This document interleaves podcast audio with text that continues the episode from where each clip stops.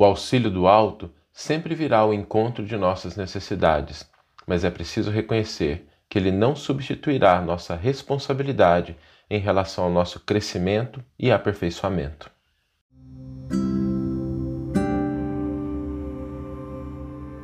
Você está ouvindo o podcast O Evangelho por Emmanuel, um podcast dedicado à interpretação e ao estudo da Boa Nova de Jesus através da contribuição do benfeitor Emmanuel. Hoje a gente vai refletir sobre o auxílio do alto e como isso nos ajuda a caminhar com as próprias pernas. Quando nós estamos na jornada terrena, quando a gente está na vida, é importante a gente lembrar que existe o auxílio do alto, existe o auxílio da espiritualidade. Independente da denominação religiosa que a gente esteja buscando, independente de a gente falar a proteção dos mentores espirituais, dos guias, do Espírito Santo, e várias denominações utilizam nomes diferentes para esse auxílio do alto que sempre comparece. A gente pode ter certeza que Deus não desampara nenhum de nós e quando a gente estiver buscando esse auxílio, ele virá ao nosso encontro. Mas é importante a gente lembrar que esse auxílio, quando chega, ele tem o propósito de nos reconduzir até o ponto em que a gente possa continuar caminhando, onde a gente possa continuar se desenvolvendo. Eu, há uma passagem no, em Atos dos Apóstolos que a gente vai ver no final, que é muito bonita, que é uma passagem que Pedro está preso, né, ele está acorrentado, e um anjo vem auxiliá-lo. E o anjo liberta Pedro das correntes, abre a cela, faz com que ele passe pelas duas seções de guardas com segurança, abre o portão de saída e aí caminha com ele até a rua. E na hora que chega lá na rua, o anjo vai embora.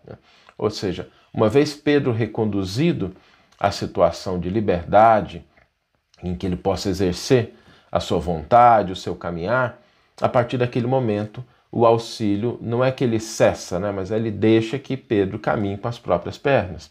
Isso é muito bonito, porque isso representa algo típico em relação ao auxílio do alto nas nossas vidas. O auxílio sempre vem quando a gente precisa, mas não vai nos substituir na nossa tarefa de crescimento, de aprendizado, de desenvolvimento.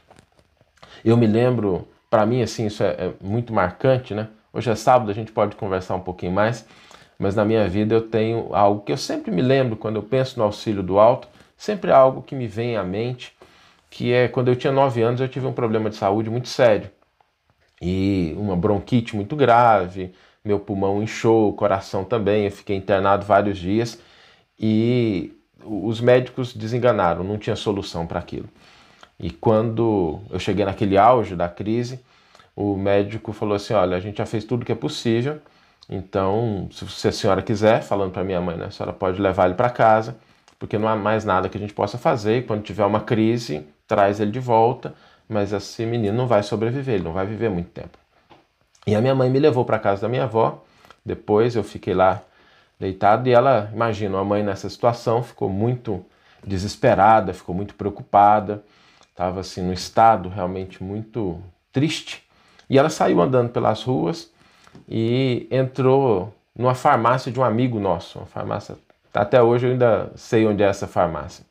E quando ela entrou na farmácia, esse amigo nosso ele estava em pé em cima do balcão com dois vidros de remédio em cima do balcão. E no momento em que ela entrou chorando, ela já estava bem debilitada, ele olha para ela e fala assim: é o Saulinho, né? É a maneira como o pessoal se referia a mim, né? E ela olhou assim para ele e falou: Como é que você sabe? Ele disse: Seu pai teve aqui e me disse que ele está com problema de saúde e pediu para dar esses dois remédios aqui para ele. Meu avô tinha desencarnado já há mais de dois anos. E minha mãe levou os remédios né, e felizmente deu certo, eu estou aqui hoje, graças a esse auxílio do alto.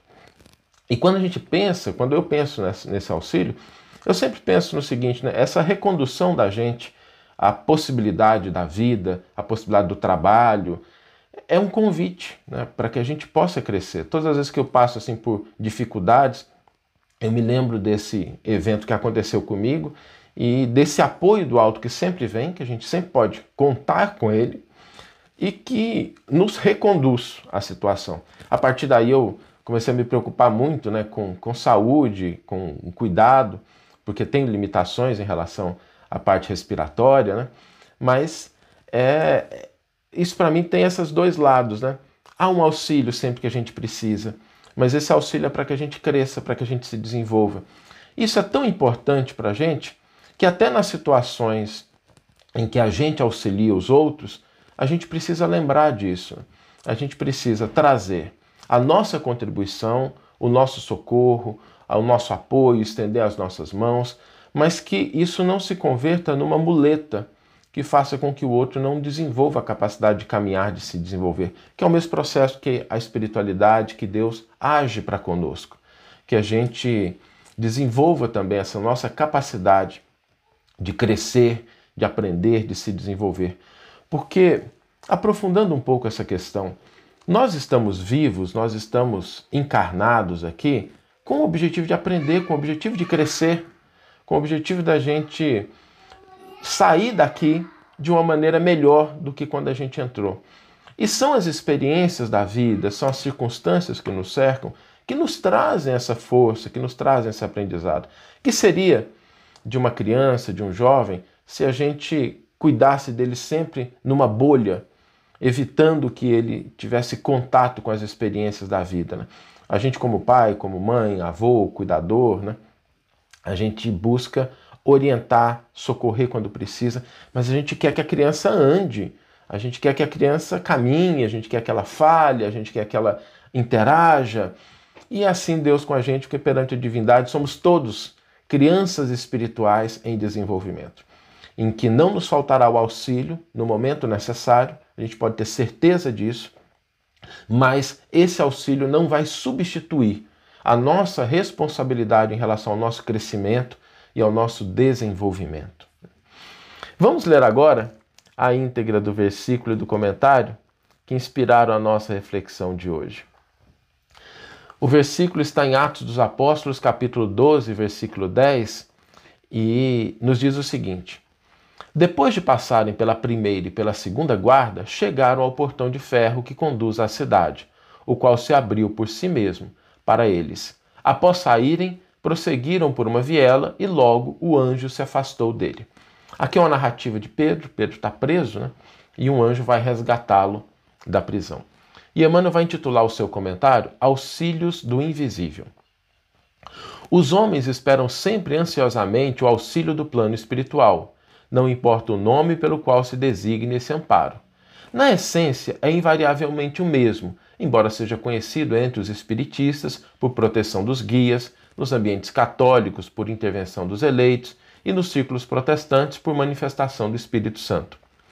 As denominações apresentam interesse secundário. Essencial é considerar que semelhante colaboração constitui elemento vital nas atividades do crente sincero. No entanto, a contribuição recebida por Pedro no cárcere representa lição para todos. Sob cadeias pesadíssimas, o pescador de Cafarnaum vê aproximar-se o anjo que o liberta, atravessa em sua companhia os primeiros perigos da prisão, caminha ao lado do mensageiro ao longo de uma rua. Contudo, o emissário afasta-se, deixando novamente entregue à própria liberdade, de maneira a não desvalorizar-lhe as iniciativas. Essa exemplificação é típica. Os auxílios do invisível são incontestáveis e jamais falham em suas multiformes expressões, no momento oportuno. Mas é imprescindível não se vicie o crente com essa espécie de cooperação, aprendendo a caminhar sozinho, usando a independência à vontade no que é justo e útil, convicto de que se encontra no mundo para aprender, não lhe sendo permitido reclamar dos instrutores a solução de problemas necessários à sua condição de aluno. Que você tenha uma excelente manhã, uma excelente tarde ou uma excelente noite e que possamos nos encontrar no próximo episódio. Um grande abraço e até lá!